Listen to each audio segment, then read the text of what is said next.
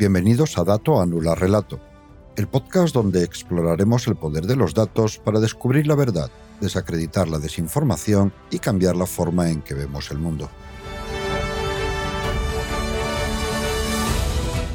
Soy Jesús, analista de datos, y estaré aquí con vosotros en cada episodio para desentrañar las historias que los datos nos cuentan.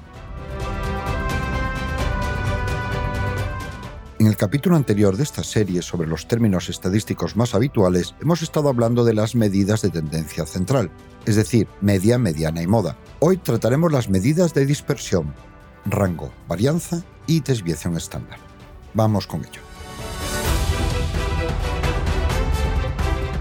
Ahora que ya hemos hablado de las medidas de tendencia central, es el momento de abordar otro aspecto crítico en el análisis de datos, la dispersión.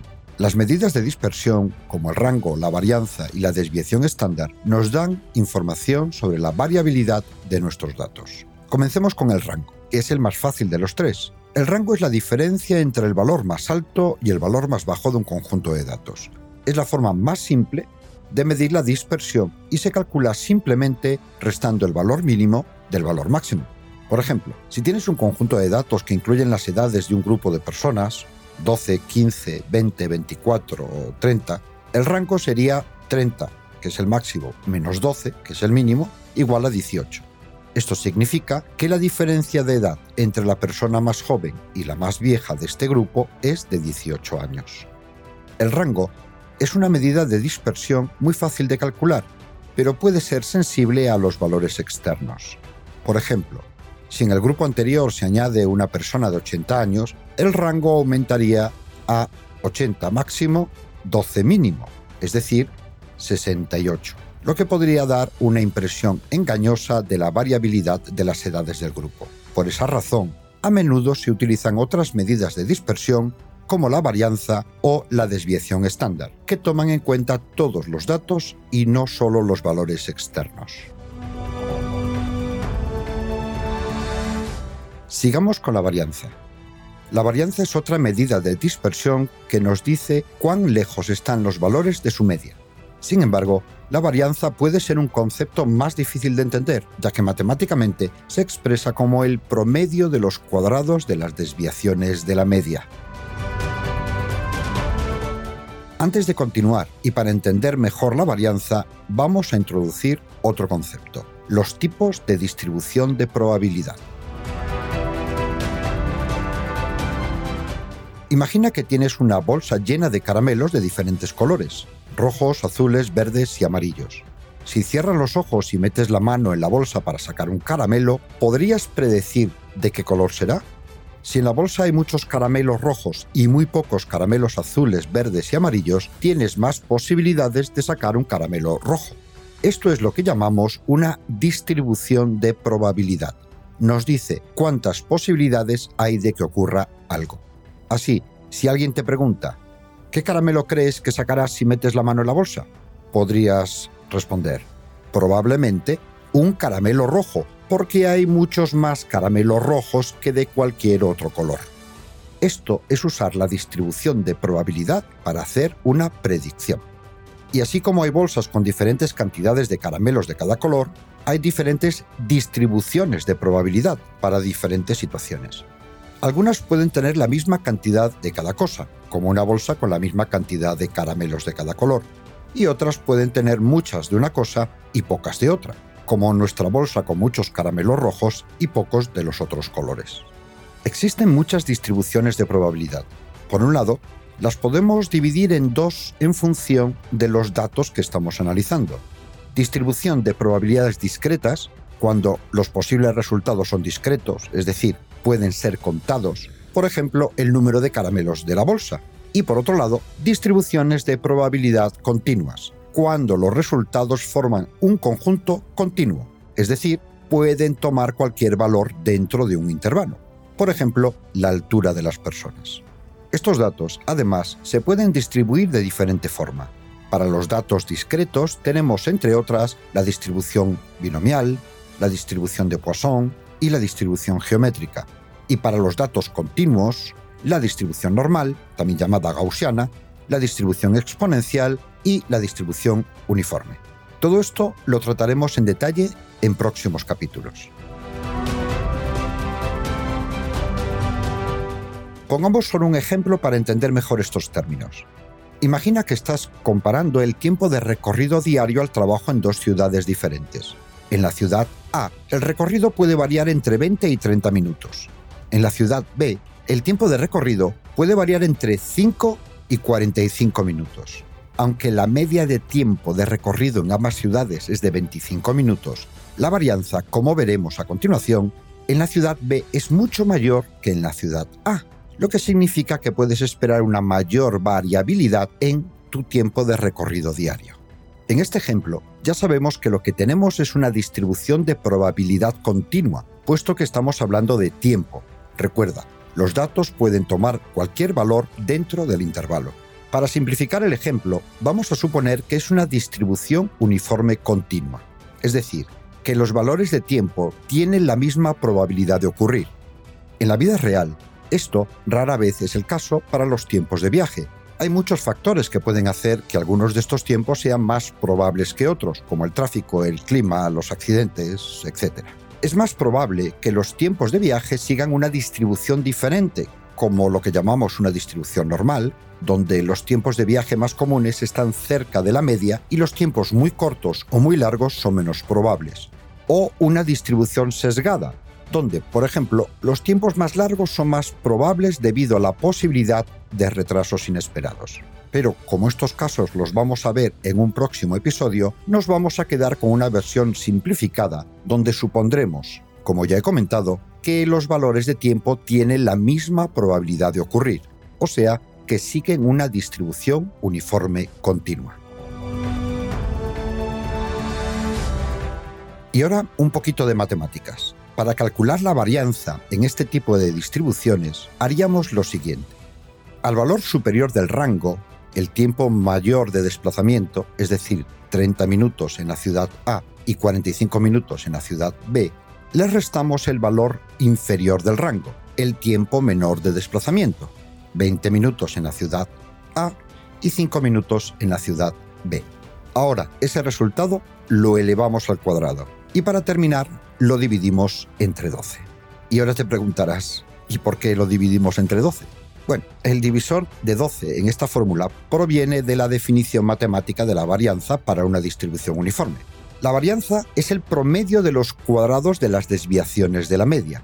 En una distribución uniforme, todos los datos en el intervalo tienen la misma probabilidad, por lo que la media es simplemente el punto medio del intervalo.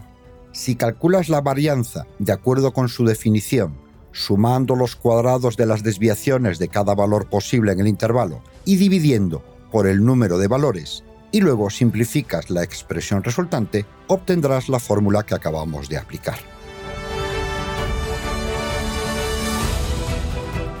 Te habrá explotado la cabeza. Bueno, ya sabes, cuando se manejan datos, cuando se maneja estadística, un poquito de matemáticas siempre va a tocar. Sigamos. La varianza en el primer caso sería de 8,33 minutos al cuadrado mientras que en el segundo serían 133,33 minutos al cuadrado. Una vez calculada la varianza, ya podemos obtener fácilmente la desviación estándar. Esta es probablemente la medida de dispersión o variabilidad de datos más comúnmente utilizada y se obtiene simplemente haciendo la raíz cuadrada de la varianza.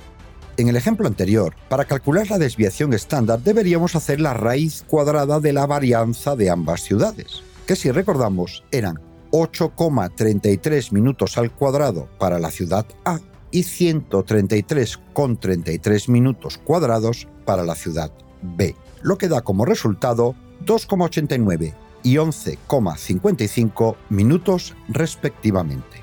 Te habrás dado cuenta que la varianza está en minutos cuadrados, mientras que la desviación estándar está en minutos. Esta es una de las ventajas del uso de la desviación estándar. Trabajamos con las mismas unidades que los datos, lo que facilita su interpretación. La desviación estándar en este caso te dará una idea de cuánto varían estos tiempos. Una desviación estándar de 2,89 minutos, caso de la ciudad A, indica que, aunque cualquier tiempo entre 20 y 30 minutos es igualmente probable, ya que hemos considerado que tenemos una distribución uniforme continua, los tiempos tienden a variar en alrededor de 2,89 minutos desde el tiempo medio. Es importante recordar que la desviación estándar es una medida de variabilidad, no de probabilidad. No te dice la probabilidad de que ocurra un evento específico, sino cuánto varían los datos alrededor de la media. Como ves, las medidas de tendencia central que hemos visto en el capítulo anterior nos dan un punto de referencia, pero no nos dicen nada acerca de cuán dispersos están los datos. En otras palabras, no nos indican cuán alejados están los valores individuales de ese punto de referencia. El rango, la varianza y la desviación estándar son tres medidas de dispersión que nos ayudan a entender la variabilidad de los datos. Cada una tiene sus ventajas y desventajas, y su elección dependerá del contexto y de lo que estés intentando entender de tus datos. Recuerda que en el análisis de datos el contexto es clave. Las medidas de tendencia central nos proporcionan una visión, pero la dispersión nos da una perspectiva más amplia. Y cuando se trata de datos, una visión más amplia a menudo significa una interpretación más precisa y un mejor entendimiento. Para terminar, vamos a ampliar este punto con un par de ejemplos. Ejemplo 1. Imagina que estás pensando en mudarte a una nueva ciudad y estás investigando los costes de vida. Te das cuenta de que las dos ciudades que estás considerando tienen el mismo coste promedio de vida, pero ¿significa eso que las ciudades son idénticas en términos de costes? Pues no necesariamente. Si nos fijamos en la dispersión, podríamos ver una historia diferente.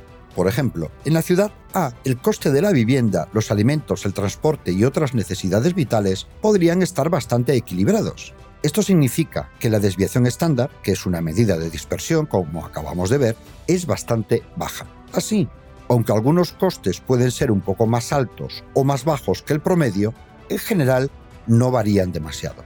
Por otro lado, en la ciudad B, quizás los alquileres son muy altos pero los alimentos y el transporte son baratos. Así, aunque la media del coste de vida puede ser la misma que en la ciudad A, la dispersión es mayor en la ciudad B. Eso significa que podrías terminar gastando mucho más en vivienda de lo que habrías previsto, aunque ahorres en otras áreas. En este caso, aunque la media te proporcionó un buen punto de partida, fue la dispersión la que te proporcionó una imagen más precisa de lo que realmente puedes esperar. Vamos con el ejemplo 2. Digamos que tienes dos clases con 20 estudiantes cada una. En ambas clases, la nota media de un examen fue 7. A primera vista, podrías pensar que las dos clases tienen un rendimiento similar. Sin embargo, si consideramos la dispersión, podríamos descubrir una historia diferente. En la clase A, la mayoría de las notas estaban alrededor de 7, con algunas un poco por encima y algunas un poco por debajo. Así, la desviación estándar sería pequeña.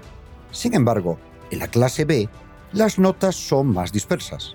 Algunos estudiantes obtuvieron un 10, pero otros obtuvieron un 4. Aunque la media es la misma que en la clase A, la desviación estándar es mayor, indicando una mayor dispersión en las notas.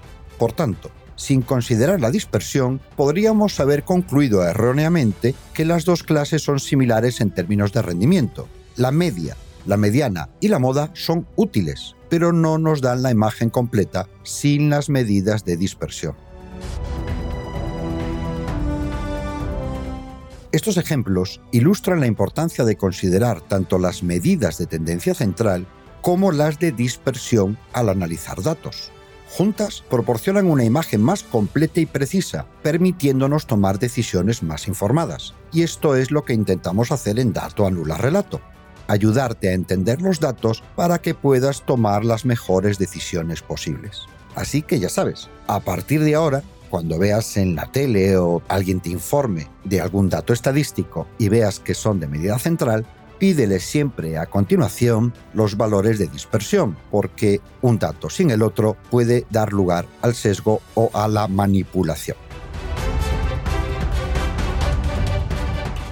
Estos son solo algunos de los términos que encontrarás en estadística. En los siguientes capítulos iremos profundizando en muchos más. Esperamos que este episodio te ayude a entender mejor estos conceptos y a interpretar los datos de una manera más informada.